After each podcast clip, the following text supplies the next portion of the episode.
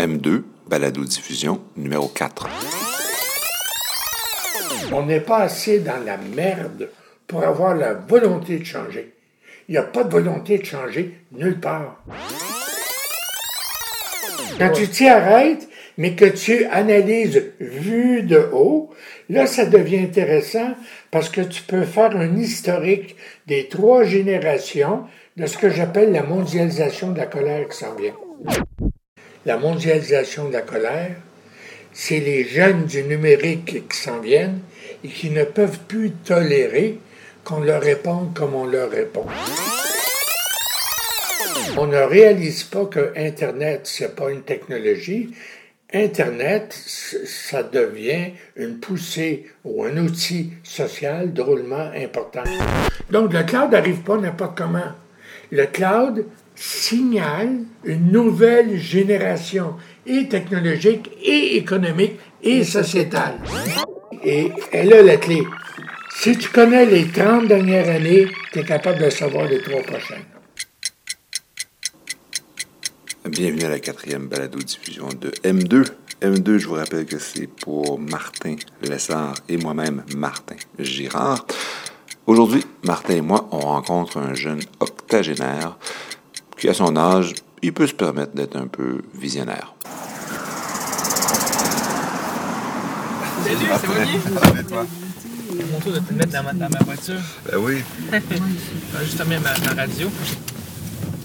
Euh, on va le voir Michel Cartier, qui est un professeur, un ex-professeur, en fait, il est à la retraite maintenant, professeur depuis euh, de 75 à 96, en ce coin-là, 97 peut-être. C'est tout à fait récent qu'il est à la retraite. Professeur en communication euh, à l'école des médias euh, à l'UQAM. Euh, je l'ai connu, moi, en fait, à travers ses papiers. C'est vraiment assez intéressant, c'est parce que c'est mon frère qui avait étudié en communication avant moi. Il, il avait... puis durant les années 80, là, 85, 80, 88, dans ce coin-là, il m'a donné un petit papier qui montrait un peu un, document de M. Cartier qui, euh, qui montrait le, placement des médias sur, sur, deux axes. L'axe de quelle quantité de gens tu peux rejoindre, puis à quelle vitesse. Donc, il mettait la télévision à tel endroit. C'est-à-dire c'est quelque chose qui, qui prend beaucoup de temps à fabriquer, mais pas tant, tant que ça, mais ça rejoint beaucoup de monde. Tu as le, courrier qui, euh, qui du 1 à 1, euh, et ainsi de suite.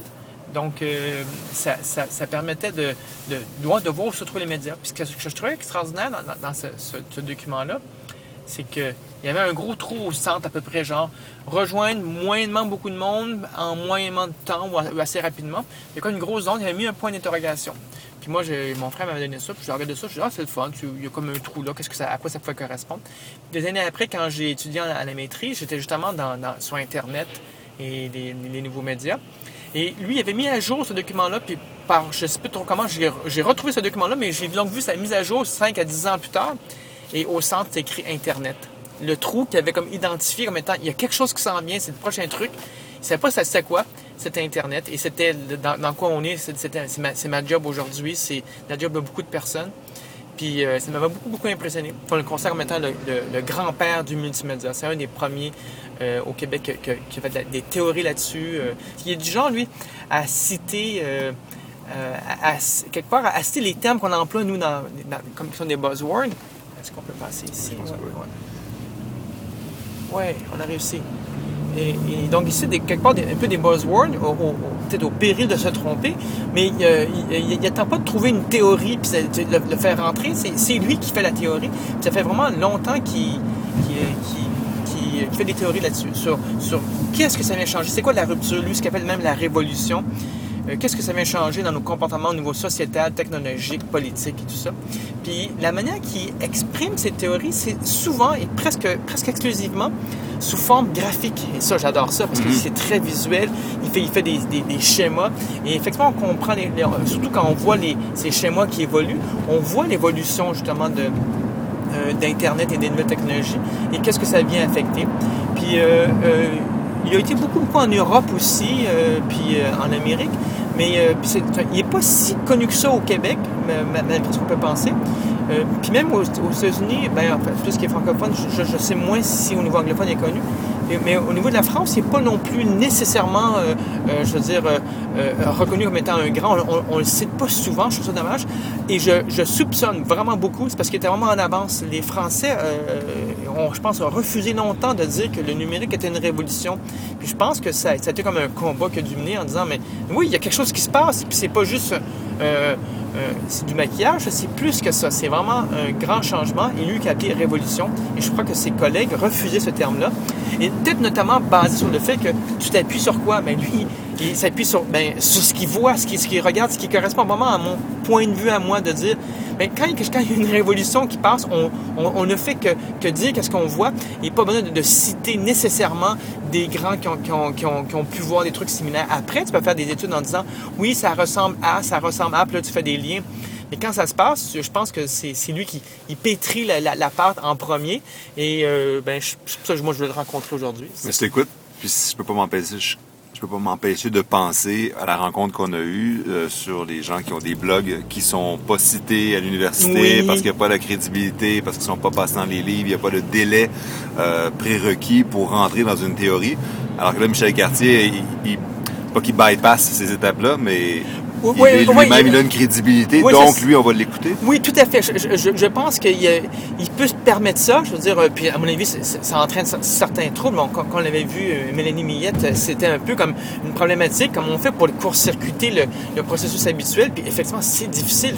Mais lui, il le faisait, peut-être parce que quelque part, je, crois, moi, avec le recul, que, que à chaque fois, quelques années après, l'état de la situation lui, montrait qu'il avait raison. Puis je, je, je, crois que c'est comme ça qu'il faut, qu'il faut l'apprécier. Et voilà pourquoi aussi qu'on l'a invité récemment à participer euh, au groupe des 13 étonnés qui ont, ont présenté en 2012 euh, un genre d'état des faits en disant mais nous sommes étonnés que le gouvernement du Québec n'ait pas de plan numérique. Votre destination se trouve sur la droite. Bonjour, M. Cartier. Bonjour. Vous allez bien? Entrez, entrez. Merci beaucoup de nous accueillir. Salut. Bonjour, Maître Gérard, enchanté. Maître, ça pas un avocat présent? Non, Martin. Oh, Martin! C'est bon. Euh, on descend en bas. Ah, mais vous êtes venu ici, oui, effectivement, je me rappelle. Vous avez pris votre bibliothèque de communication en bas. Je. D'ailleurs, ça m'avait surpris parce que je pense qu'il y a quelques années, vous m'avez dit je sais pas si j'ai mal, euh, la mémoire flanche ou pas, mais que vous étiez un peu déçu de la réception de vos idées ou en partie de l'idée de la, notion de que c'est une révolution qui est en cours. Puis je pense que c'était sur le terme oh, révolution. C'est ça. Puis ça, je, me dis, est-ce que ça, ça, le nuit un peu à votre réputation ou plutôt la, la, dissémination de vos idées que le mot révolution n'était pas comme accepté par les Français? Non, c'était rupture. Rupture, c'est ça, c'est le mot rupture. Puis je me pour moi, c'était comme... Avec, avec les 13 ah, surtout avec euh, Michel Dumas, René Barcelo, puis certains. Quoique j'ai eu des, des soubresauts avec Michel Blanc, mais qui en a pas. Elle me traitait de carré rouge, puis de, puis de gauchiste de l'UQAM, etc. mais venant d'elle, probablement c'est une qualité. Euh, mais mon propos est encore aujourd'hui euh, tel quel. Je pense que euh, toi, ou vous deux, puis bien d'autres, ceux que je peux nommer, plus les 13 et beaucoup d'autres, on ne sait pas comment vendre nos idées. On fait peur au monde. Oui, c'est ça. On fait peur au monde. Et, et je ne suis pas content, je ne devrais pas le dire comme ça, mais je savais qu'avec les, les 13, ça ne marcherait pas. Pas que les 13 ne marcheraient pas, mais comme tu n'as pas de culture numérique dans aucun de ceux qui sont élus à Québec. il n'y a pas de réception à ce qu'on a dit. effectivement. C'est juste une autre vague de Alors, avec, avec beaucoup d'eux, avec lesquels j'ai des contrats ou toutes sortes d'affaires, j'ai travaillé jusqu'à l'été dernier, euh, notamment en Europe, euh, je m'aperçois qu'à un moment donné, il y a des soubresauts. Mais c'est pas possible. Je me suis fait laver dans des conférences ou des rencontres. Mais des fois, euh, je devrais être mieux préparé. Ou, mais le, la résistance aux idées que je professe est telle qu'à un moment donné, tu arrives et tu dis, coudon, je devrais je serais bien tranquille chez moi. pas à rien faire, mais je veux dire, j'ai- plus rien théoriquement à faire. Mais les derniers contrats que j'ai eus m'ont tous montré que euh, les gens avaient une espèce de soif de savoir où on s'en, allait, mais que les réponses que j'apportais n'étaient pas celles qu'ils attendaient. Pas parce que ce pas les bonnes réponses, c'est parce qu'elles étaient entachées. Je vais vous donner un exemple ou deux. Elles étaient entachées de concepts anciens ou autres euh, qui faisaient qu'ils n'étaient pas capables à un moment donné de dire euh, Oui, tu as raison, on va t'écouter. Ils disaient Non, c'est pas possible. Euh, exemple, à un moment donné, il y a, il un prêtre qui m'a appelé, euh, puis il m'avait rendu beaucoup de services parce qu'il il a baptisé la plupart de- des enfants puis des petits-enfants. C'est un prêtre relié à la famille parce qu'il enseignait mes enfants au Mont-Saint-Louis qui est juste ici en bas. Puis il dit euh, je, fais venir une fois par mois des hommes d'affaires. Pourrais-tu venir leur parler? Puis comme j'en devais une, puis j'avais fait une cérémonie très importante il y a quelques mois, j'ai dit oui, je vais y aller. Tu, tu sens que tu dois remettre. Alors je rentre dans la salle, bon, ils disent la messe, puis tout petit, patata. Puis après le déjeuner, ils me mettent en avant. Puis là, j'avais une heure. J'avais 50 hommes d'affaires, présidents de compagnie, donc 60 ans en montant. Bon, un exemple, mais ça je le savais parce que j'en avais beaucoup discuté. Tu leur dis pas le système économique devrait changer parce que le modèle capitaliste ou le modèle capitalisme américain ou le modèle néolibéral dépendant de ce qu'ils lisent est pas bon. Euh, Moi, je sais que, et c'est comme ça que je leur présente, le modèle de marché fonctionne encore bien. C'est le modèle euh, que j'appelle des algorithmes financiers qui, depuis les sept ou huit dernières années, ont complètement déboussolé le système économique. C'est ça qu'il faut changer. Au moins, ça, je l'ai identifié. Mais, mais à un moment donné, j'ai été parler des carrés rouges puis des casseroles, que je trouvais un, un moment important, en tout cas dans mon quartier ici, là. Mes enfants m'ont amené à des rencontres où il y avait 400 personnes qui jouaient sur les casseroles. De 7 ans à 77 ans, c'était beau. Depuis le frappe, j'avais jamais vu des démarches spontanées où le monde se réunissait pour dire non. Mais non, de 7 ans à 77 ans, c'est important parce que des jeunes qui ont 7, 8 ou 10 ans, mes petits-enfants, apprennent à dire, à s'exprimer avec leurs parents. Et l'ONU est très clair là-dessus. La participation est un droit. Si tu participes, c'est ton droit, c'est pas une permission. Hey, avec mes 50 hommes d'affaires, je me suis fait laver. Puis on dit, non, vous êtes ci, vous êtes ça, vous voyez tout en noir, vous êtes de gauche, puis t'es euh. Et je trouve ça intéressant parce que je sais que j'ai raison à long terme, mais à court terme, pour les quatre ou cinq prochaines années, ça passe pas. 4 à 5. Ben, Dans le sens que vous dites que la société va changer dans 5 ans pour comprendre ce que vous dites, OK, ce que vous on- amenez? on n'est pas assez dans la merde Ah, ok, c'est ça. comme société, Pour comprendre. en tant que québécoise, américaine, ou dans tous les pays où je suis allé dernièrement, pour que les gens soient assez mal pris pour avoir la volonté de changer. Il n'y a pas de volonté de changer nulle part. Que je suis allé en Belgique, je suis allé en France, je suis allé au Sénégal, euh, beaucoup au Québec, beaucoup aux États-Unis, et, et, euh, partout, c'est très clair, les élections sont 49-51 Partout, c'est.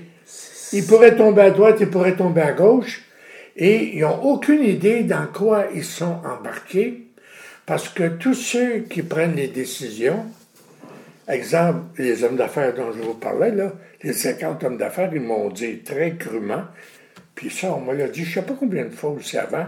Écoute, quartier, les changements, ils s'en viennent, on le sait. Nous, on a 60 ans, ils devront arriver quand on aura 65 ans. Donc, donc, leur retraite finalement. Donc, que, que la- l'ancienne garde disparaisse. Fait- Mais euh, j'ai reçu des gens de Cossette qui sont en publicité. Puis euh, l'un des directeurs me disait, sur l'ensemble des directeurs, là, ils sont tous dans, dans ces âges-là, ils veulent pas changer. Tout le monde veut maintenir le dessus de la casserole bien tête, puis pas avoir de changement. Puis d'un autre côté, vois-tu, là, il faut que je me représente devant un groupe d'étudiants à l'UCAM. Euh, mais tu leur dis quoi, eux qui ont 20, 22, 23, 24 ans? Et qui sont sûrs qu'ils avaient le droit d'être un carré rouge, même s'ils se sont fait tabasser, puis à. C'est, ben, au fond, on a très bien, très bien commencé parce qu'au fond, le document que vous m'avez envoyé, qui, s'intitule Des hypothèses pour un futur inconnu, qui est aussi, à mon avis, le, le sujet de notre conversation aujourd'hui, vous l'avez très bien amo- amorcé. Cette notion de que dans cinq ans, les, les, les, les gens, les, les, ceux qui sont au pouvoir seront à la retraite où il y aura un changement, une, une bascule vers autre chose. Euh, Est-ce que réellement, euh, les, ceux qui vont suivre ont, euh, d'après, vous, une, ils peuvent comprendre qu'est-ce qui s'en vient vraiment. Est-ce que, est-ce que réellement, nous, on comprend? Je, je sais que même nous, euh, on, on- on dit quelque chose qui change, mais est-ce qu'on sait qu'est-ce que c'est vraiment? Peux-tu ouvrir une parenthèse? Ça va vous paraître curieux. Euh, je ne sais pas à quel âge vous avez, mais quand j'ai eu à peu près cet âge-là, ou beaucoup plus jeune, mon premier son de cloche qui avait un changement, c'est quand Duplessis est mort. Après Duplessis, sont arrivées toute une série de personnes qui, dans le devoir ou autre, ont, ont essayé de faire un changement. Puis, à un moment donné, euh, Jean Lesage a pris le pouvoir, puis il a emmené un petit jeune avec lui qui était René Lévesque. Euh, L'affaire de l'électricité est arrivée, etc. Et la chose, dans ma vie, en tout cas, ça a été pour moi une, un son de cloche extrêmement important. De 60 à 70, on ne savait pas que c'était la Révolution tranquille. on l'a vécu, Oui. mais, on sa- mais il a fallu que quelqu'un, en quelque part en 70, comme Churchill a dit, il y a un rideau de fer, il a fallu que quelqu'un, avec Nomme- un nom, nomme le- puis en nommant la chose, on a découvert que les derniers dix ans, c'était une révolution tranquille. Et, et là, moi, je suis persuadé, parce que je pourrais vous montrer des schémas, des, des affaires longues de même, qui sont des outils de, de veille et de stratégie, qu'on vit la même période que la Révolution tranquille. On vit une Révolution tranquille 2. Et on est dedans depuis 2000-2002. Mais- Donc, on est dedans depuis à peu près 10 ans. Puis, ça va pas. Et comme elle est majeure, elle est, elle est capitale, à ce moment-là, parce qu'elle est majeure capitale, ça va prendre un peu plus de temps. Euh, comment je sais ça? C'est que les gens ne l'ont pas vu, ou presque personne ne l'a vu. Vous autres, vous avez vu que certaines parties. Euh, Connaissez-vous SKIP? Society for Competitive Intelligence Profession. Anyway, vous allez tailler là-dedans. là. Euh, competitive Intelligence, c'est-à-dire que vous avez à travers, à travers le monde euh, 12 grands think tanks qui sont tous à Washington, la moitié républicain, la moitié démocrate, qui essayent de dire aux gouvernants de ce monde où on s'en va, qu'est-ce qui va arriver. Et autour de ça, il y a tout un mouvement de gens qui essaient de... J'aime pas le mot prédire l'avenir. Ce qu'on essaie de faire dans ce milieu-là, c'est de faire des hypothèses de travail. Et quand tu as des hypothèses de travail sur lesquelles tu as des tendances lourdes et des tendances légères, tu les mets dans un système de veille qui va te chercher toute l'information, parce que j'ai une tête de réseau là-bas, et ça rentre. Des fois écrit, des fois téléphone, des fois rencontre, etc. Ça rentre et à un moment donné, tu es capable à un moment donné de faire comme des hypothèses sur lesquelles tu travailles. Les- L'hypothèse sur laquelle je travaille, tu as 70, puis tu as 2000. Tu as trois paires de lunettes. Une qui est technique, tu regardes la technologie, une qui est économique et l'autre qui est sociétale. Bon, ça, ça nous a pris 20 ans au réseau de veille pour arriver à trois paires de lunettes. Ça veut donc dire que depuis 500 ans, le monde a eu une structure politique. Depuis les derniers 200 ans, dont là je viens d'en manger 300, depuis à peu près les derniers 200 ans, 1700 quelque chose là, euh, en Angleterre, le monde a une structure politique et économique. Et depuis à peu près 2000, tu vas voir pourquoi, le monde a maintenant une triple structure économique, technologique et sociétale. Donc, les, les, trois fonctionnent. Puis si tu mets cette grille-là, puis tu pars à travers tout ça, là, tu es capable d'arriver à des schémas que j'ai ici, qui sont à peu près longs comme ça, que beaucoup de gens sont venus voir, et qui sont des outils de réflexion. Et là, tu es capable, en groupe et ensuite individuellement, de dire, OK, si je me pose une question, c'est quoi Internet? 70, 2000, 2012. Ensuite, c'est, c'est quoi? Euh, L'utilisateur, en fait, c'est moi le. Ouais. Ensuite, c'est quoi les conséquences? Ensuite, c'est quoi l'économique? Puis là, je peux m'en aller comme ça. Et là, tout d'un coup, tu es comme assis dans un avion à 30 000 pieds. Puis tu vois la courbure de la planète, puis tu vois les grandes lignes, puis là, tu te retournes, puis tu peux aller chercher trois prix Nobel de la paix qui travaillent sur une nouvelle tendance qu'on appelle l'économie de proximité. Tu sais que la réponse est là. Sauf qu'à Québec ou ailleurs, il n'y a personne qui le sait. Mais il y a un courant, ou il y a une vingtaine de courants de pensée qui font qu'à un moment donné, tu es capable de dire, oui, il y a ça qui s'en vient, c'est là-dessus qu'ils travaillent, ça a du bon sens, parce qu'en recoupant avec euh, l'économie de proximité, tu arrives, puis tu t'en vas à la FIN ou ailleurs, puis là, tu t'aperçois que les autres travaillent sur un Internet des objets. Ouais. Des objets smart. C'est quoi les objets smart? C'est la proximité.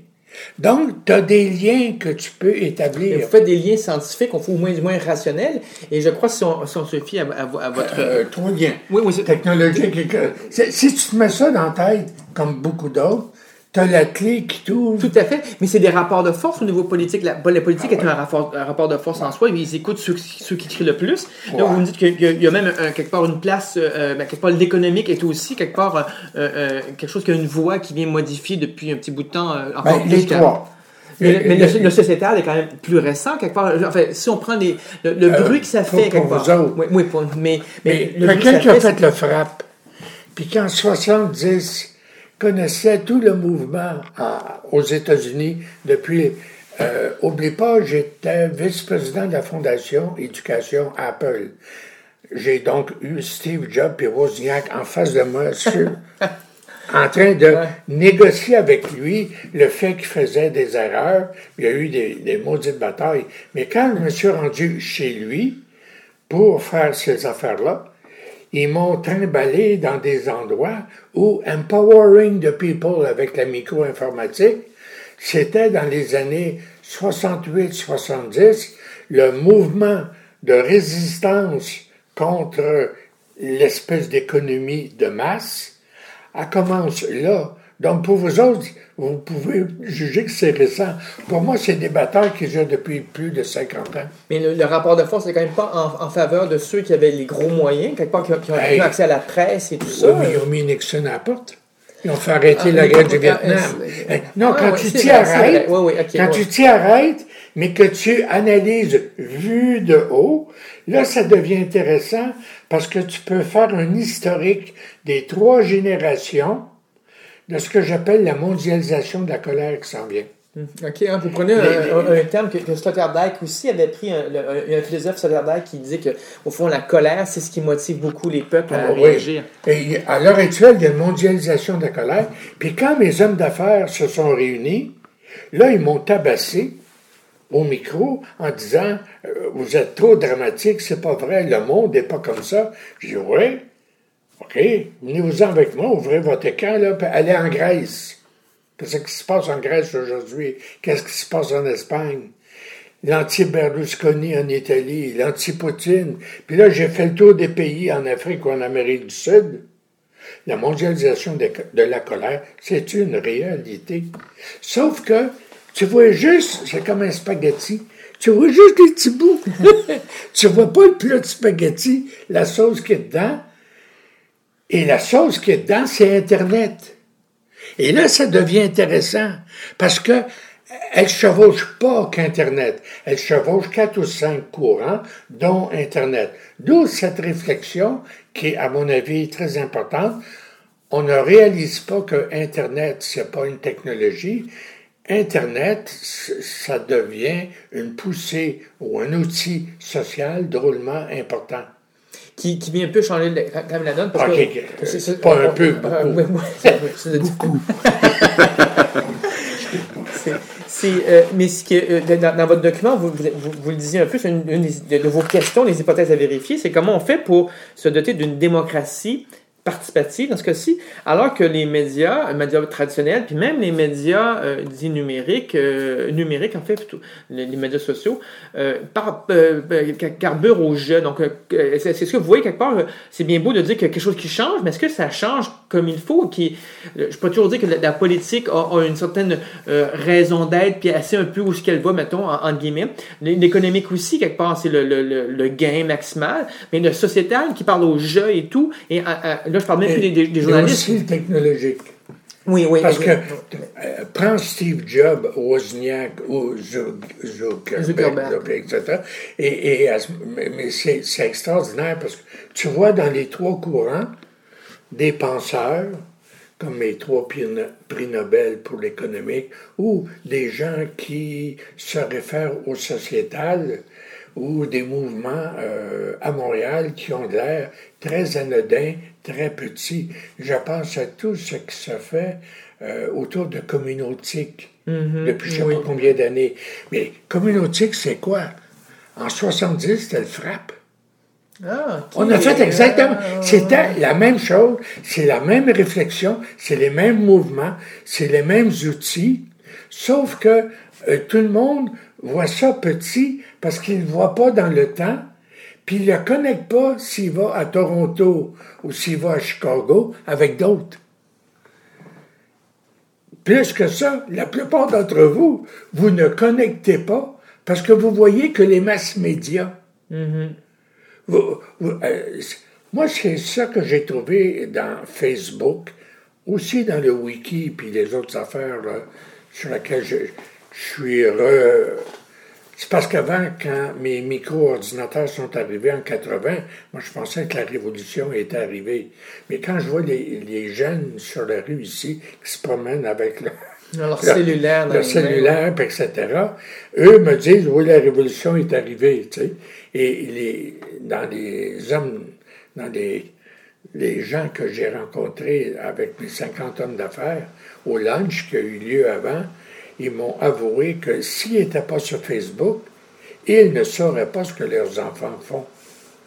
Donc, euh, ce que je veux dire, c'est que c'est très difficile à l'heure actuelle d'analyser la situation parce qu'on est dans une zone grise où on dirait qu'il n'y a rien qui ressort, sauf si tu as cette espèce de recul à 30 000 pieds qui te fait regarder. Et le recul à 30 000 pieds, je vais juste faire juste quelques instants euh, une réflexion.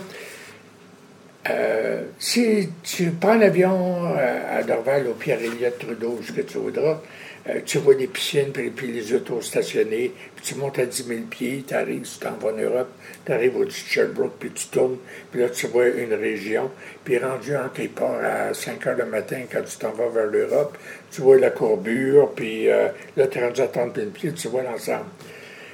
Si tu t'en vas à 1000 pieds, euh, tu parles avec du monde. Si tu t'en vas à 10 000 pieds, tu essayes de lire certains des livres puis des penseurs. Si tu t'en vas à 30 000 pieds, tu travailles en schéma. Mm-hmm. Très peu de gens travaillent en schéma. Tout à fait, ouais, on en discuté en chemin, c'est comme... Ça, je comprends pas ça. Est-ce que c'est un truc qui, qui, euh, qui, est mal reçu au niveau académique ou politique, ou en fait... Ou, Le schéma, c'est le troisième niveau d'intelligence.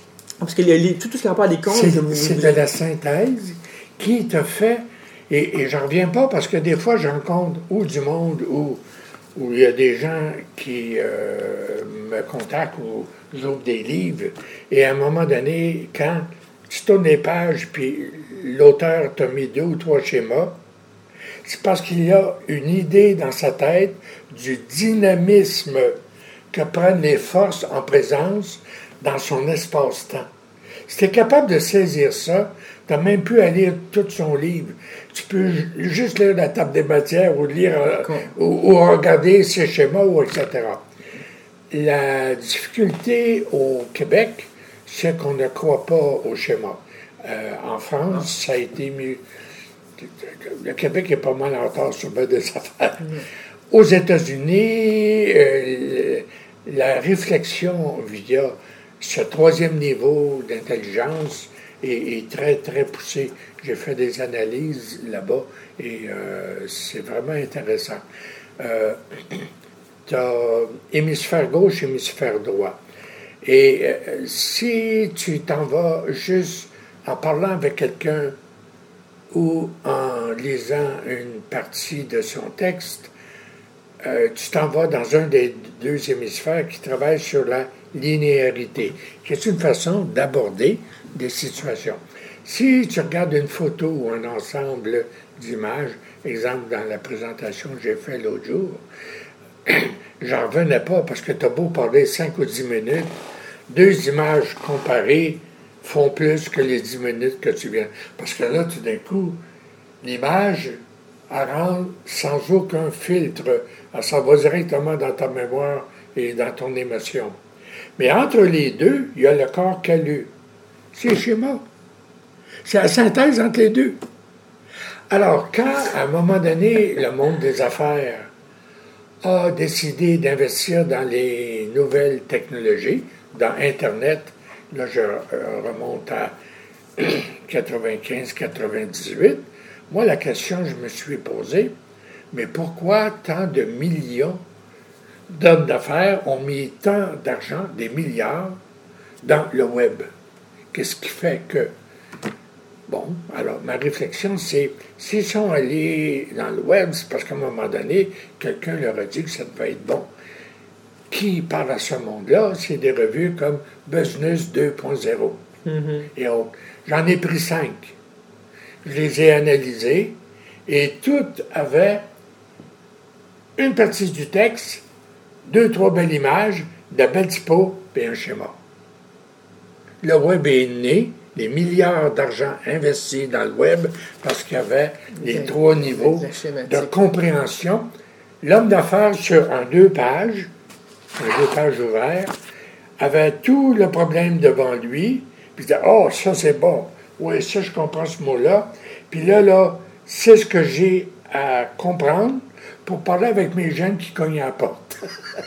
Donc, au fond, il, nous manquerait des, corps caleux à Québec pour comprendre vos, schémas, parce que je pense, pense pas que vous avez sûrement rencontré. Pas que les miens. mais, mais, au fond, ne serait-ce qu'au niveau de ce que vous avez présenté euh, euh, euh, lors de la conférence de presse des Très Étonnés, c'était des schémas. Vous avez vraiment très peu de mots et tout. Et moi, personnellement, je trouvais que c'était très parlant et ça, ça devait ne serait-ce que réveiller ceux qui étaient sur place ou ceux qui ont bien voulu écouter. Mais le, ce, ce, est-ce que ce, cette abstraction-là qu'on, peut avoir est, due à genre, être acculturé à la nouvelle au numérique ou il faut l'avoir appris à l'école? Est-ce que, c'est quelque chose qu'on a nous-mêmes de toute façon puis qu'on va tous la... Non, ça s'enseigne. Ça s'enseigne, OK. Ça s'enseigne. Il y, a des, il y a des écoles pour ça. Donc on sera en retard, là, parce que si vous dites ah qu'au fond, que personne ne peut comprendre ce qu'on fait... Euh, Je suis allé souvent en Europe pour enseigner ça. Et mes deux derniers contrats en Europe, qui étaient l'été dernier, étaient entièrement axés sur la notion, l'utilisation des schémas pour voir un peu, plus clair sur ce qui s'en venait. C'était des contrats euh, extrêmement importants, un, très, à un très haut niveau. Et à ce moment-là, c'est pas pour rien qu'on est venu me chercher. Ils ont décidé que ça prenait 12 personnes pour répondre à cette question-là. Et j'étais un des 12, j'étais le seul nord-américain. Dans, votre schéma de tout à l'heure, vous avez montré euh, euh, quelque part votre cadre de, référence de vos mutations. ça, c'est la grille de lecture. Mais technologie, économie, sociétale. Euh, moi, ma, lecture que je vois, c'est qu'au niveau économique, depuis longtemps, c'est en fait de moi, depuis longtemps, c'est transfrontalier. Euh, quelque part, le politique, lui, n'est pas nécessairement transfrontalier, sauf si on se met à un niveau méta avec l'ONU où il peut être transfrontalier. Le technologique est aussi transfrontalier. Donc, au fond, le, le politique ne se retrouve pas, euh, on parle même du, gouver- du gouvernement, québécois, quelque part, ou n'importe quel gouvernement, un peu coincé de devoir travailler avec les autres pour pouvoir avancer parce que la technologie et l'économie, et même maintenant le sociétal grâce aux réseaux sociaux, je- je- j'espère en tout cas que les gens commencent à voir autre chose que juste leur coin de pays. Et donc, il va y avoir une pression sur le politique et, et, et le politique ne peut pas réagir parce que justement, il- à tort ou à raison, il- Remis, remis dans mon jargon, c'est que les gens qu'on a élus dernièrement à Québec et à Ottawa, c'est la dernière génération analogique. OK. Et à ce moment-là, ce qui s'en vient, la mondialisation de la colère, c'est les jeunes du numérique qui s'en viennent et qui ne peuvent plus tolérer qu'on leur réponde comme on leur répond. Et qui ont les moyens de le dire. Parce que moi, je me souviens dans, dans mes, dans mes grèves étudiantes aussi, on a tous fait la grève étudiante, j'ai fait les, les mêmes, prin- les mêmes choses que eux, moi, des, des vidéos et tout à mon époque, sauf que ma vidéo, on devait prendre une nuit complète pour la faire et pour la diffuser, mais ça me coûtait une cassette à chaque fois. Puis au bout de 12 cassettes, j'avais plus d'argent, donc ça allait à 12 Mais- personnes. Mais en 70, c'était des diaporamas. Puis C'était aussi des schémas. Donc c'était au même endroit. ça-. Non, mais, je- mais- mais- mais quelque part, ils ont eu un outil et, et qui tout d'un coup a pris en fait ce que j'appellerais moi, le, le contrôle de, de- de l'organe de diffusion, Facebook, Twitter et compagnie. Ils ont accès à ça pour pouvoir diffuser davantage et plus rapidement, ce qui était juste plus difficile pour nous à l'époque. Tu as juste à faire l'exercice. Tu es en 70, puis tu es en 2000. Et là, c'est parce que ça, c'est un résumé. Moi, comme conférencier, il faut que j'ai un œil général, même si ça se construit. Et à ce moment-là, tu vois très bien l'arrivée euh, des mainframes, des mini, puis des micros.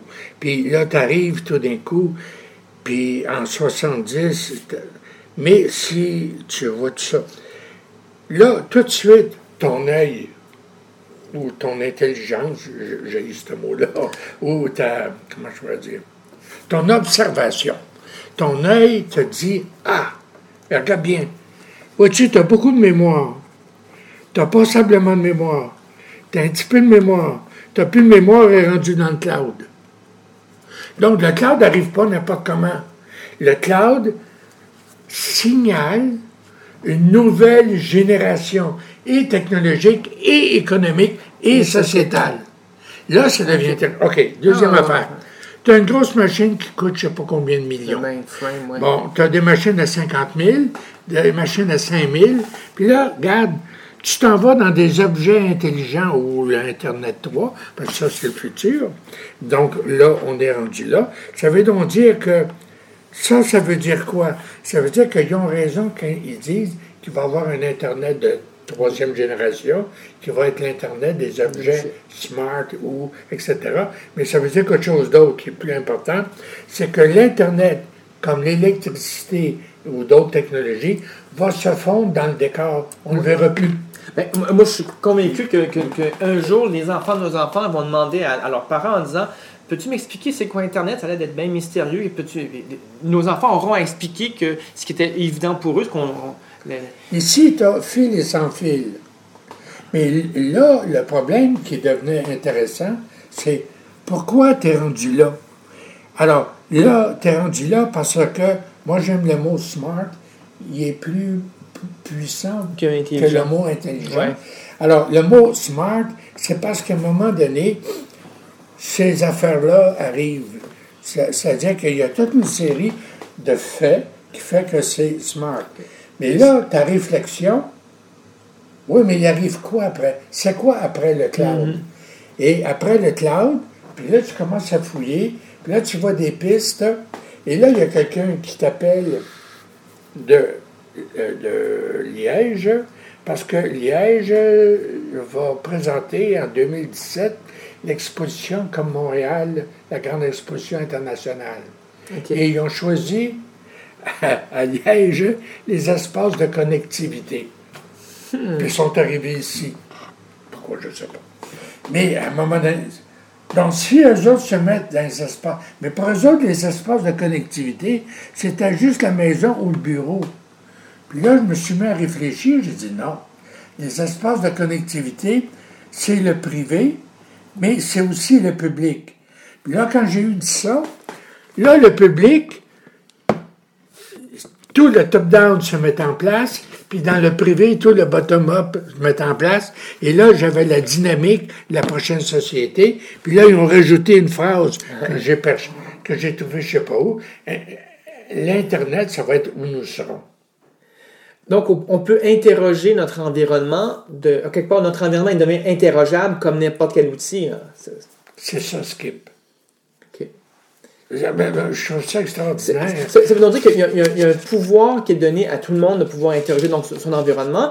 Euh, euh, donc, ça veut dire qu'on n'est plus nécessairement en mode de possession, parce que si on peut interroger, quelque part, je trouve que la, possession, ça veut dire je, suis, je vis dans un genre de désert où c'est rare, où c'est dur d'avoir l'information, je garde tout. Mais si je peux interroger en tout temps les choses, j'ai plus besoin de, de posséder de la même manière. C'est la même chose avec le monde. Tu sais, euh, moi et Barcelone, on a beaucoup travaillé là-dessus. Donc, moi, je suis ici, vous autres, vous êtes en quelque part là. Là, il y a une crise, puis là, là tu as 2000 quelques, puis ça, c'est mes petits-enfants. Moi, ce que je trouve de merveilleux, c'est que j'ai eu beaucoup d'étudiants, puis j'ai neuf petits-enfants qui sont de 3 à 22 ans. Donc, je, je suis pris avec eux autres.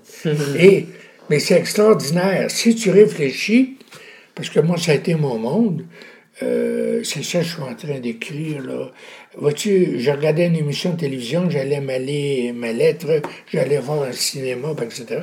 Puis quand tu arrives ici et tu passes à travers tout ça, c'est plus ça. Là, ce qui s'en vient, c'est un multiplateforme.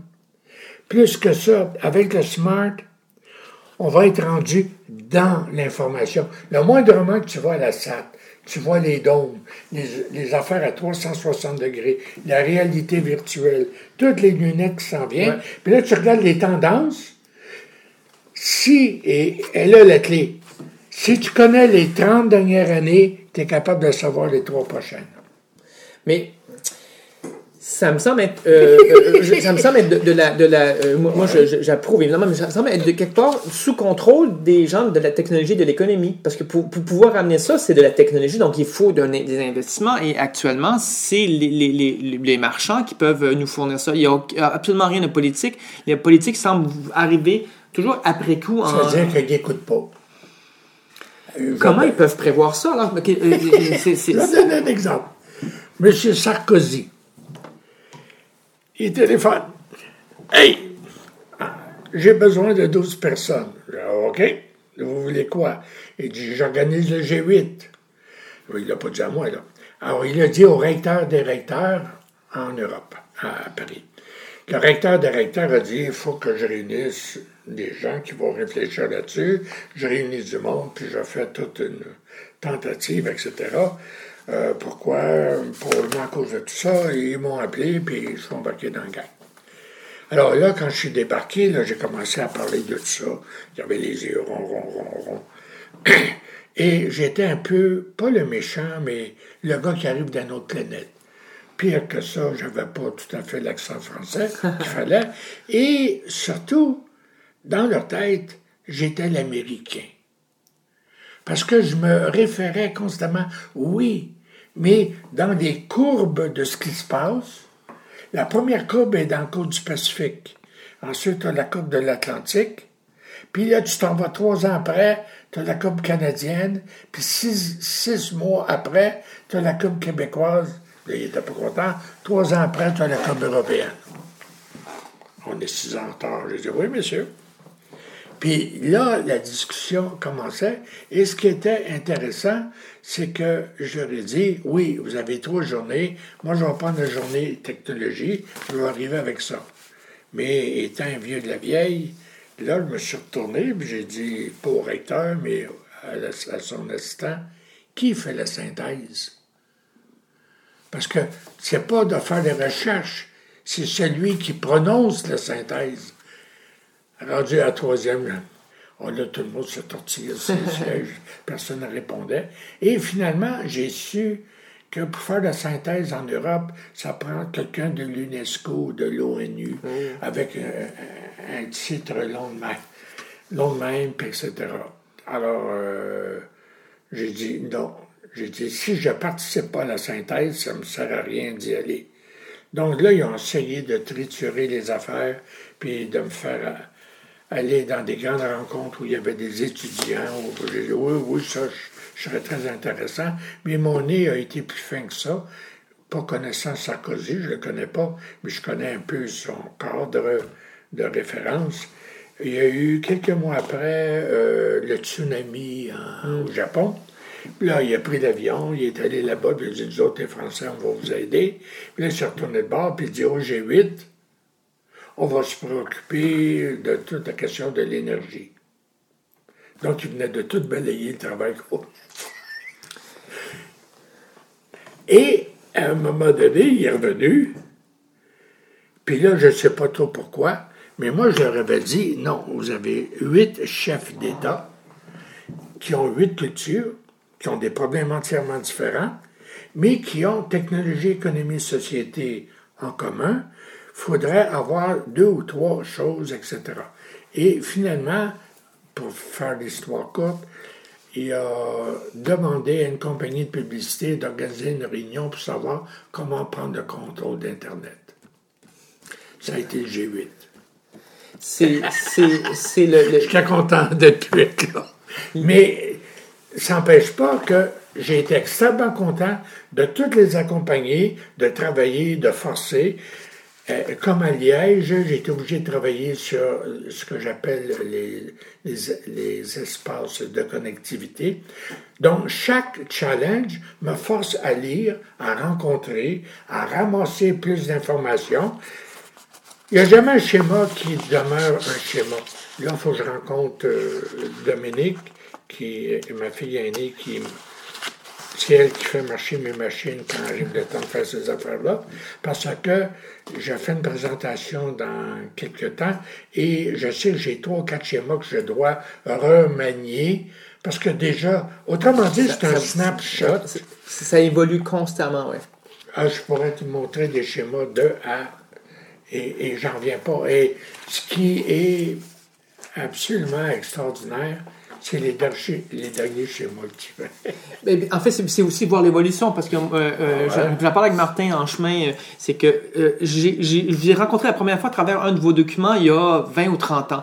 Mon frère avait été à l'université et m'avait donné un document avant que moi-même je rentre en communication. C'était un schéma que vous avez fait sur deux axes, l'axe de comment rejoindre le, nombre de personnes et l'axe de vitesse pour rejoindre des personnes. Vous avez placé les médias traditionnels là-dedans. C'était donc en 86, donc au centre à peu près. Il y avait un gros point d'interrogation. Vous savez pas c'était trop quoi. Vous vous dites, le prochain, le prochain truc qui va arriver, c'est là.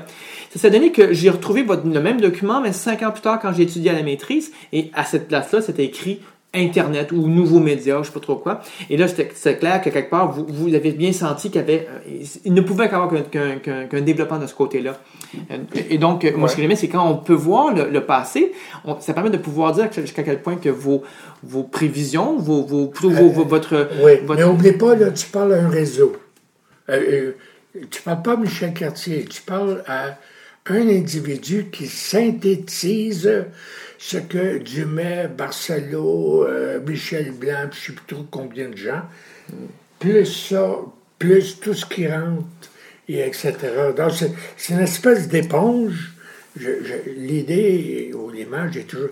À un moment, il sort deux ou trois petites gouttes de sirop d'érable, mais c'est un schéma. Mais est-ce que c'est pour ça que vous avez fait en 2000 4 ou je pense entre euh, Constellation W. Est-ce que c'était cette idée de dire, de, de vouloir, euh, euh, quelque part, vous, vous, étiez donc à la retraite, donc de vouloir retrouver du monde, mais qui était sur le terrain pour pouvoir discuter? Est-ce que c'est l'idée de Constellation W? Les gens que j'avais contactés. Oui, Sylvain Carl à l'époque. J'avais énormément, j'avais la moitié en Europe, parce que le principe était surtout francophone. il fallait des deux côtés de l'Atlantique qu'on se parle. C'était la seule façon de survivre. Ça, ils n'ont pas encore compris. Et les Français demeurent encore en autarcie. Et le Québec est très en autarcie aussi. Et il vit replié. C'est rare que tu rencontres des gens avec qui tu peux parler d'un tas d'affaires. Pour les 13 étonnés, moi, mon gros problème, c'est quand les 13 étaient autour de la table, on, était, on, on broyait tous sur le même diapason. Le Québec est en retard. Oui, mais il est en retard de quoi? Non, de combien, Il est en- de quoi, combien, ça, puis pourquoi? Puis a de- non, on n'est pas en retard sur ci. Oui, on est en retard sur ça. Donc, durant quatre ou cinq jours, je, je me suis assis dans mon système là-bas. Et là, là, j'ai passé à travers les Excel, c'est-à-dire tous les maudits tableaux euh, dans les différents centres que je connaissais pour sortir un paquet de chiffres. Et comme de fait, on était en retard. Euh, exemple, euh, ce qui est le plus classique, il y a 7 ou 8 ans, nous étions, comme pays, le cinquième au monde en ce qui a trait aux nouvelles technologies. Le Canada a cette tendance, quand arrive quelque chose, dans le temps en tout cas, c'était Francis Fox qui était ministre, il y avait beaucoup d'ingénieurs, puis d'informaticiens, puis quand tu faisais face à eux autres, il fallait que tu prépares tes réponses. Et à ce moment-là, ils investissaient, tes lidons, etc., euh, les micros, etc. Et euh, ce qui est arrivé après, on a glissé, on a glissé, les conservateurs, la première vague, puis la deuxième vague, puis finalement, on a glissé au dixième rang. Mais si tu fouilles dans les statistiques, le Canada est au dixième rang des provinces de l'Ouest. Le Québec est au quinzième rang quand tu commences à fouiller les vraies statistiques. Là, ça devenait intéressant parce que là, ça commençait à répondre. C'est ton 15e rang pour telle affaire. Alors là, je me retournais, puis là, je prenais un autre thème. Je ne savais pas trop exactement pourquoi. Exemple, je commençais des affaires numériques, Internet. Puis là, là, je me mettais dans ma machine, puis là, je prenais des notes. Puis là, je me mettais un cahier de charge de toutes mes alertes. Puis là, je commençais à travailler, puis là, je commençais à fouiller, puis à descendre. Puis j'ai trouvé les chiffres, en effet. Le Québec est très en retard dans beaucoup de domaines. Euh, J'étais au Cyrano il y a quelques heures et euh, bon, il était choqué que je leur dise ça. J'ai dit, écoutez, le Québec est bien bon pour avoir des rêves, mais on n'a plus d'argent pour se les payer.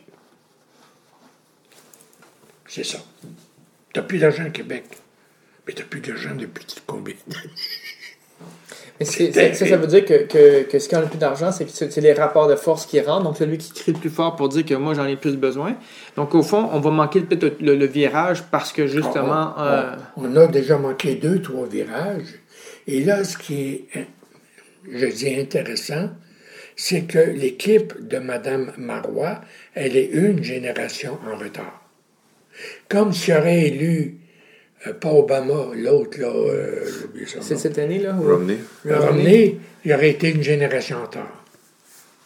Mais ce que j'ai aimé d'Obama, parce que ben, c'est une fa- au, dé- au début, j'ai beaucoup aimé Obama, je l'ai eu un bout de temps, puis tout d'un coup, j'ai compris sur les derniers milles qu'il s'est dit, vous voulez vous battre avec de la boue, mais je vais descendre à votre niveau, puis je vais vous battre. Il les a battus, mais il les a battus avec une machine, avec le troisième niveau technologique, qui est absolument sublime quand vous étudiez comment Obama a pris le pouvoir. Il a renoué avec les années quand il s'est fait élire, puis il y avait je ne sais pas combien de gens qui l'aidaient dans des groupes, région par région. C'est- valeur qu'entre les deux, il n'est pas fait, il n'a pas utilisé cette machine-là. Parce qu'il est quand même un peu plus conservateur que ce qu'on peut imaginer, je, pense, au fond. Là. Mais ça, c'est un, un débat plus politique. Mais euh, quelque part, la machine technologique qu'il y a derrière euh, fonctionne. euh, Ça serait mieux dit parce que son environnement. Oui, peut- peut-être, oui, parce qu'il faut bien qu'il survive. S'il si, se retrouve là, c'est parce qu'il y a comme un, un environnement qui l'a mis là. Et son environnement n'est pas nécessairement aussi avant-gardiste qu'on pourrait le, le- le souhaiter, effectivement. Je, je crois. Et là, ça devient intéressant parce que si tu as tes trois, tes trois ici, puis là, tu as la droite, puis la gauche, puis les religieux, puis tout ce que tu veux, puis ici, tu as tout les, le nouvel Internet qui s'en vient, puis ici, tu as toute la nouvelle économie, celle qui est beaucoup plus immatérielle. À ce moment-là, il commence à peine à avoir des gens qui font une relation entre les trois. C'est parce que c'est pas enseigné.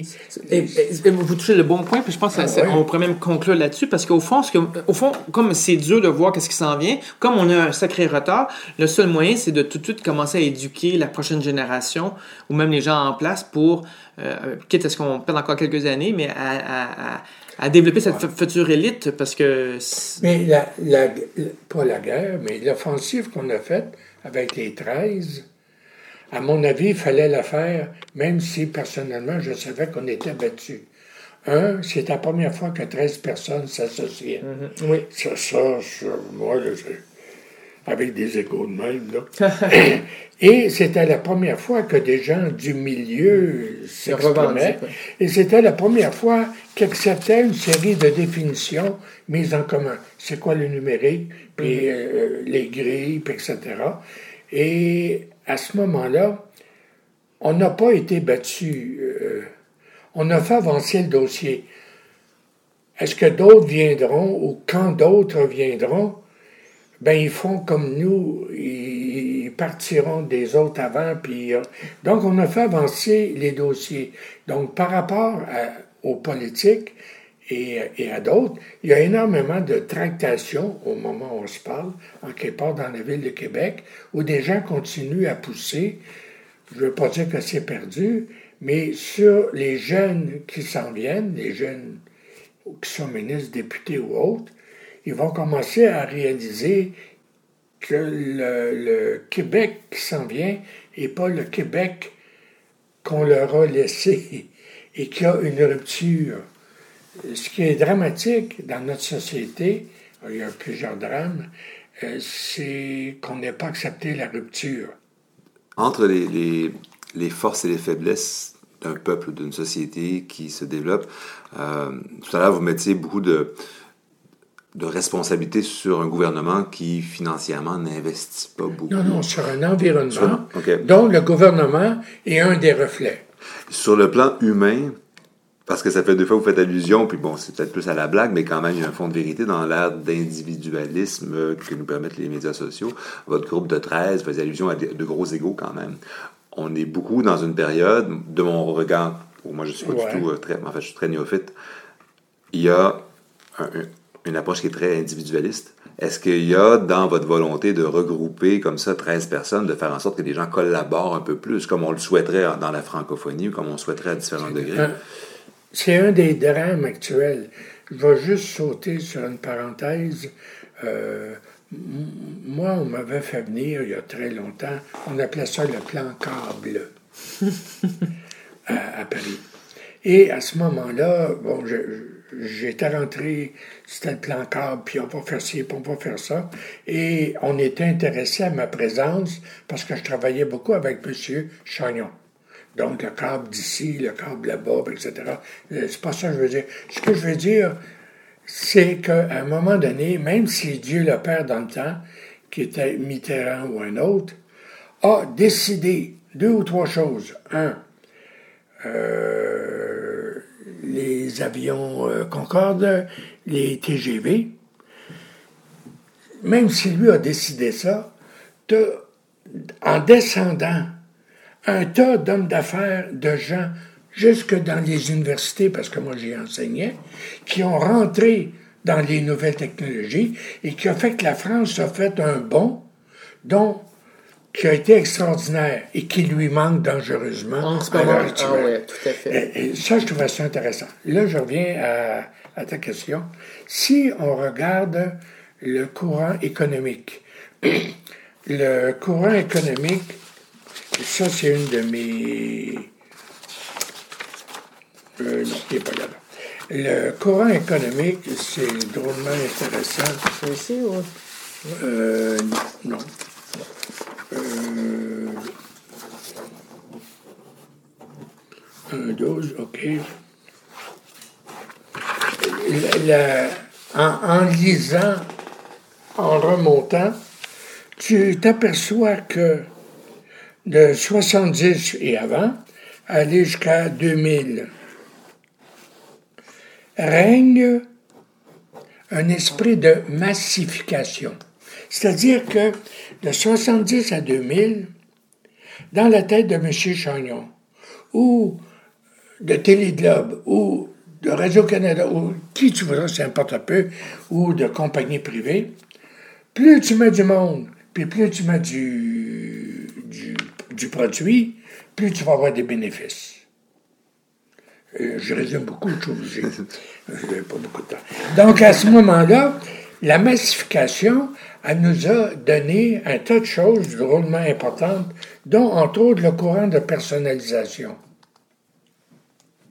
Parce que la personnalisation, les structures pyramidales, puis d'autres choses, qui sont les caractéristiques de l'économie capitaliste nord-américaine, est là.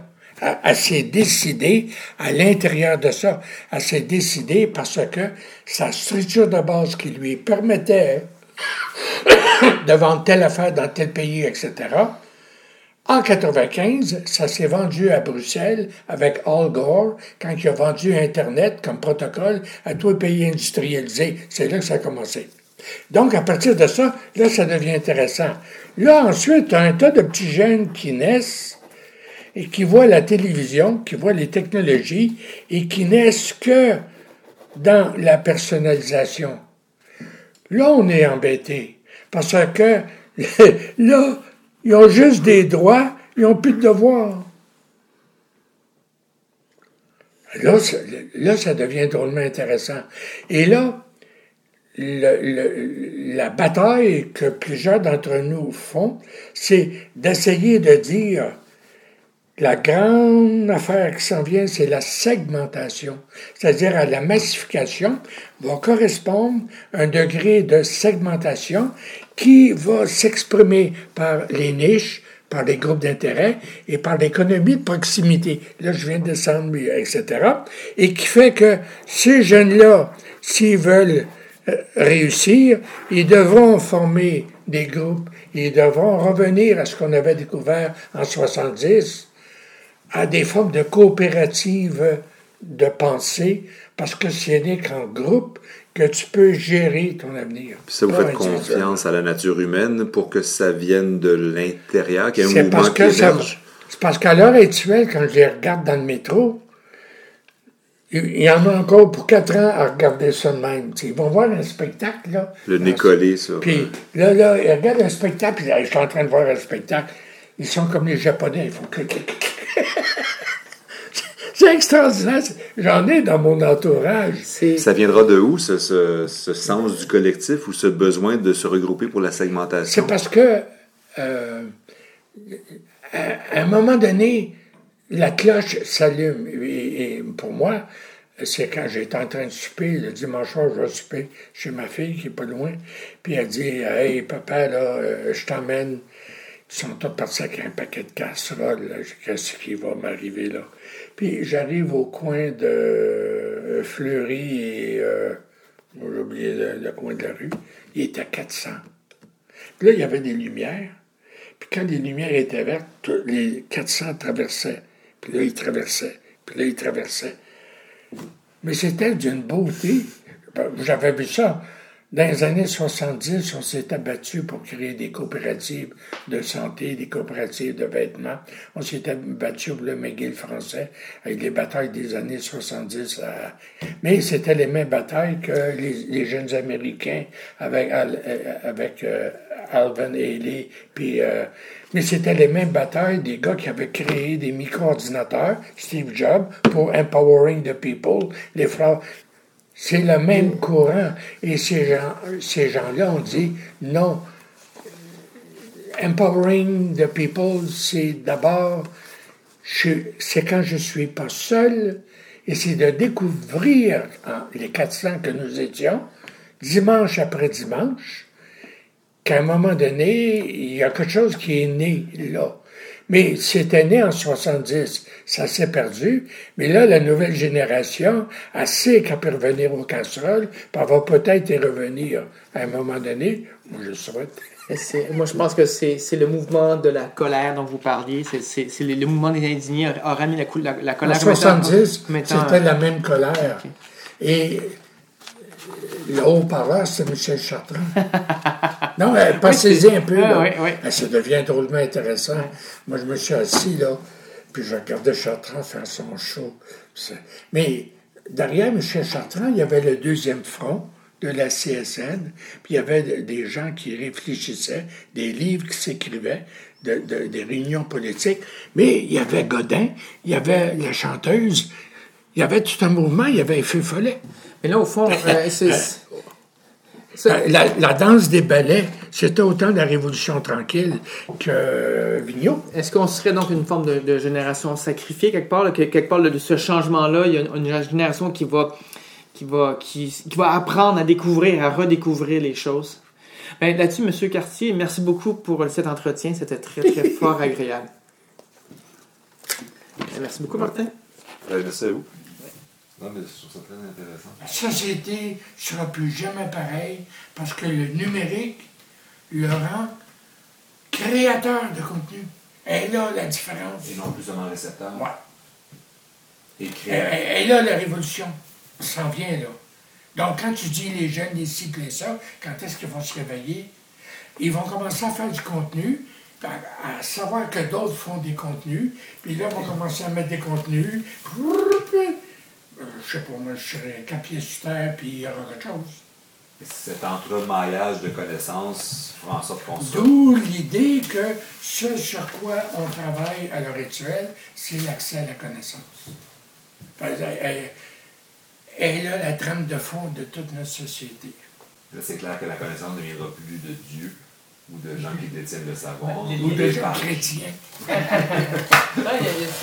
Par gens qui vont l'échanger il y a un livre je voudrais lire, que j'ai déjà vu, ça s'appelle Too Big to Know de. de ah, le nom m'échappe, c'est un américain, Feinberg, Feinberger. Euh, puis lui, quelque part, il dit qu'effectivement, parce que c'est trop gros, que l'accès à la connaissance va aussi changer, parce que c'est pas juste l'avoir accès, c'est écouter les outils pour pouvoir bien saisir. euh, Oui. Euh, ce qui est pénible, c'est que je dois changer mes neurones dans ma tête. Hey, ça m'a pris deux ans et plus avant d'accepter l'idée de la rupture. De la rupture. Mais euh, on vit vraiment dans une période extraordinaire. Quand tu es capable de tout décoder. Fait que merci beaucoup pour euh, ce bout de décodage. Merci. Au revoir, Au revoir bientôt. Ben oui, je vous tiens au courant quand, quand ça sera mis en sûrement euh, en début d'année prochaine. Vous savez où est la connaissance. On l'a trouvé depuis le temps.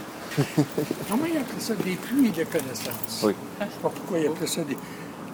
C'est que. Au revoir. Merci, au revoir.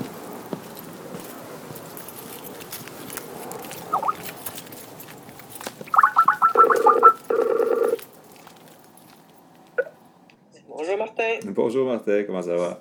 Ah, très bien, toi? Oui, quelque chose notre Monsieur Cartier. Hein? Et, hein, tout à fait, on apprend beaucoup de choses, c'est très très fascinant. Comment tu as trouvé ça, toi? Qu'est-ce que tu en penses? Ben, moi, j'ai bien aimé le réécouter. C'est sûr qu'il y a peut-être des, des aspects que je ne pouvais pas euh, savourer, on va dire, dans le sens que n'étant pas initié comme toi, tu peux l'être, mais c'est justement le but de notre échange entre toi et moi. Je trouvais ça intéressant. J'avais l'impression d'avoir affaire avec un une espèce d'éternel adolescent. En même temps, cet adolescent-là, il, il est attachant, M. Cartier, parce que quand il arrive avec ses, ses- ses grilles de lecture, d'analyse, tous ces, le- le- le- ces schémas, l'utilité, l'efficacité de ces schémas à travers le temps, euh, puis le niveau d'abstraction que ces schémas par- permettent, moi, ça, j'ai trouvé ça le fun, parce que ça économise des mots. Euh, moi qui travaille beaucoup avec la parole, je me suis dit, ah, c'est intéressant de revenir aux petits dessins. Dans son cas, c'est pas des petits dessins. On entendait un peu dérouler ses cartons. là. Euh, c'est des, des- des grands schémas. Mais j'a- j'avais l'impression en même temps qu'il était un peu dans son monde. Mais comme je dis, moi, je suis très extérieur. Fait c'était l'impression que j'avais. Il y a une logique. euh, ça se tient. Là, malheureusement, bon, on a juste l'audio, on ne peut pas voir tous ces schémas, mais on peut imaginer un peu les liens qu'il fait à travers le temps. Puis on a parlé dans nos précédents podcasts. Euh, j'aime bien l'instant présent, c'est très zen, mais j'aime ça aussi me référer à ce qui nous précède. Et lui est porteur de tout ça. Fait que ça, je trouve ça très chouette. Mais je me disais, j'essayais de l'imaginer devant ces 50 hommes d'affaires. Puis je peux comprendre que ces hommes d'affaires-là étaient peut-être un peu déstabilisés par ses propos, mais plus sérieusement, je me disais, cette attitude de- d'adolescent, ce qui me semblait adolescent, un homme qui est un peu dans son monde, à quel point est-ce qu'il peut vraiment influencer euh, la population en général? Est-ce qu'il est surtout pertinent auprès de gens comme toi ou de spécialistes quand vous parliez des 13 qui se sont rassemblés ou de comités très précis? Est-ce que là, il est capable de passer la matière ou est-ce que ses propos peuvent euh, se passer d'un cerveau à l'autre? c'est une bonne question, sa grille de lecture, qui est quand même son dada depuis plusieurs années, qui est, la rupture. Donc, moi, j'appelle un peu la révolution, mais qui est, le terme qu'il emploie, c'est la rupture. Il a passé vraiment une bonne partie de, des dernières années à aligner ses preuves de ce qu'on vit est une rupture avec le passé. Donc, euh, venant de lui, dans ce sens-là, oui, c'est pertinent d'entendre qu'il fait des liens. Euh, euh, je sais que certains pensent que sa réflexion est trop drastique, que sa vision du changement, euh, que la rupture dont il parle est exagérée. Mais comme nous, on voit bien que quelque chose change. Et que je dirais que notre groupe, on est plutôt du genre, on ressent ça, puis on n'a pas nécessairement toujours des, des, appuis pour dire que ça change. Lui, il dit, mais il arrive avec ses hypothèses. Ben voilà pourquoi? Euh, lui, il remonte jusqu'à Duplessis, la Révolution tranquille, puis quelque part, euh, pour dire qu'il y a des changements, qu'on vit ça, puis qu'on s'en rend pas toujours compte qu'il y a des changements. Et là, qu'on vit de nouveaux changements drastiques depuis une dizaine, vingtaine d'années, et là, avec schéma à l'appui, c'est très réconfortant pour nous. Mais de là, ce que le public embarque, ça, à mon avis, c'est plus difficile. en fait, les gens vont pouvoir juger par, par eux-mêmes parce que ces hypothèses, maintenant, peuvent être lues sur le site, sur le site web qu'il a, qu'il a fait, qui s'appelle 21e siècle. L'adresse, c'est 21 siècle sans accent.com, donc 21 euh, sans, espace. Et là, donc, euh, ça va être la base pour les assises nationales du numérique qui aura en 2014. Euh, puis il y aura même une tournée euh, régionale pour quelque part développer le plan numérique. Donc, quelque part, ces idées-là vont pouvoir être lues, mais est-ce que les gens vont le comprendre? Euh, euh, a priori, c'est simple à comprendre parce que ces schémas sont clairs. Peut-être qui va peut-être manquer et, et peut-être c'est son côté académique, le côté, mettons, euh, grandiloquent, de, de, impressionner les gens. Euh, il fait pas ça. Lui, il explique des liens et, peut-être que c'est juste qu'on est il n'y a pas le côté entertainment qu'on peut retrouver dans peut-être chez certains Américains avec des formules choc qui peut intéresser en soi par la formule de dire nous vivons une rupture. Euh, c'est peut-être pas son but justement d'impressionner les gens, mais du monde comme nous autres, on s'en sert pour quelque part se, se, se, se baser sur quelque chose, quelque, chose d'intéressant et qui est francophone et qui est de chez nous. Et ça fait quelque part, quelque part, ça fait du bien pour nous autres, à mon avis. En fait, moi, c'est, c'est pas tant au niveau du, du sex appeal de son message que de la valeur. Puis je me dis aussi, c'est peut-être parce que c'est, c'est, une forme de prospective, on pourrait dire, dans le sens qu'il dit, ben voici les grands mouvements, comment s'est comportée la technologie, comment se sont comportés les gens, comment s'est comporté les, les trois composantes, l'économie, la technologie et puis le politique. Donc, normalement, ça devrait se comporter comme ça, ou ça se comporte présentement comme ça, on ne voit pas encore le résultat. C'est ce que j'ai compris un peu de, ce qu'il disait. Donc, mon commentaire n'était pas tant au niveau de sa capacité à transmettre un message sexy avec des phrases choc que sur la, validité de, de, des propos, mais sans remettre en doute la valeur de ses propos, mais en même temps en me questionnant, en disant, ouais. Euh, ce qu'il cherche, je crois, c'est de, de faire un, un, tout unifié de tout ce qu'il a pu apprendre et transmettre depuis des décennies. Et je pense qu'il est en train de chercher sa propre théorie qui va tout unifier. De là okay. à ce que cette théorie nous parle, soit euh, euh, importante dans la société, j'ai l'impression que c'est le temps qui va le dire. Euh, on en parlait un tout petit peu en début du podcast que c'était, euh, moi, c'est quelque chose qui m'avait impressionné d'avoir qu'il il avait vu des choses qui, qui, qui devenu un peu ma vie par après. Donc, peut-être aussi, il est dans la même phase où il fait des liens, donc il, il rassemble toute sa théorie qui, a priori, on dit à quoi ça peut bien servir, qu'est-ce que ça change vraiment, et c'est peut-être plus tard qu'on va s'en rendre compte. Et je pense qu'il faut le prendre comme ça. Et dans mon cas, moi, du monde qui cherche à, rendre cohérent une théorie, et je suis sûr que peut-être dans, les détails qu'on pourrait voir des failles ou des choses plus faibles, mais sûrement, et euh, les gens auront juste à aller sur 21siècle.com et commenter et poursuivre la réflexion. Euh, je pense que lui, il met les bases pour l'avenir les, et les gens iront piger ce qu'ils ont besoin et bâtir là-dessus. Je ne pense, pas que son, idée est toute faite en disant voici ce que c'est, il n'y a rien qui va, changer. Je, crois que pour lui, il est satisfait d'avoir mis cette base-là, mais c'est à nous d'aller plus loin. Non, c'est sûr qu'effectivement, ça fait une base tangible avec laquelle on peut être d'accord ou pas d'accord, comprendre ou ne pas comprendre ou mettre en doute.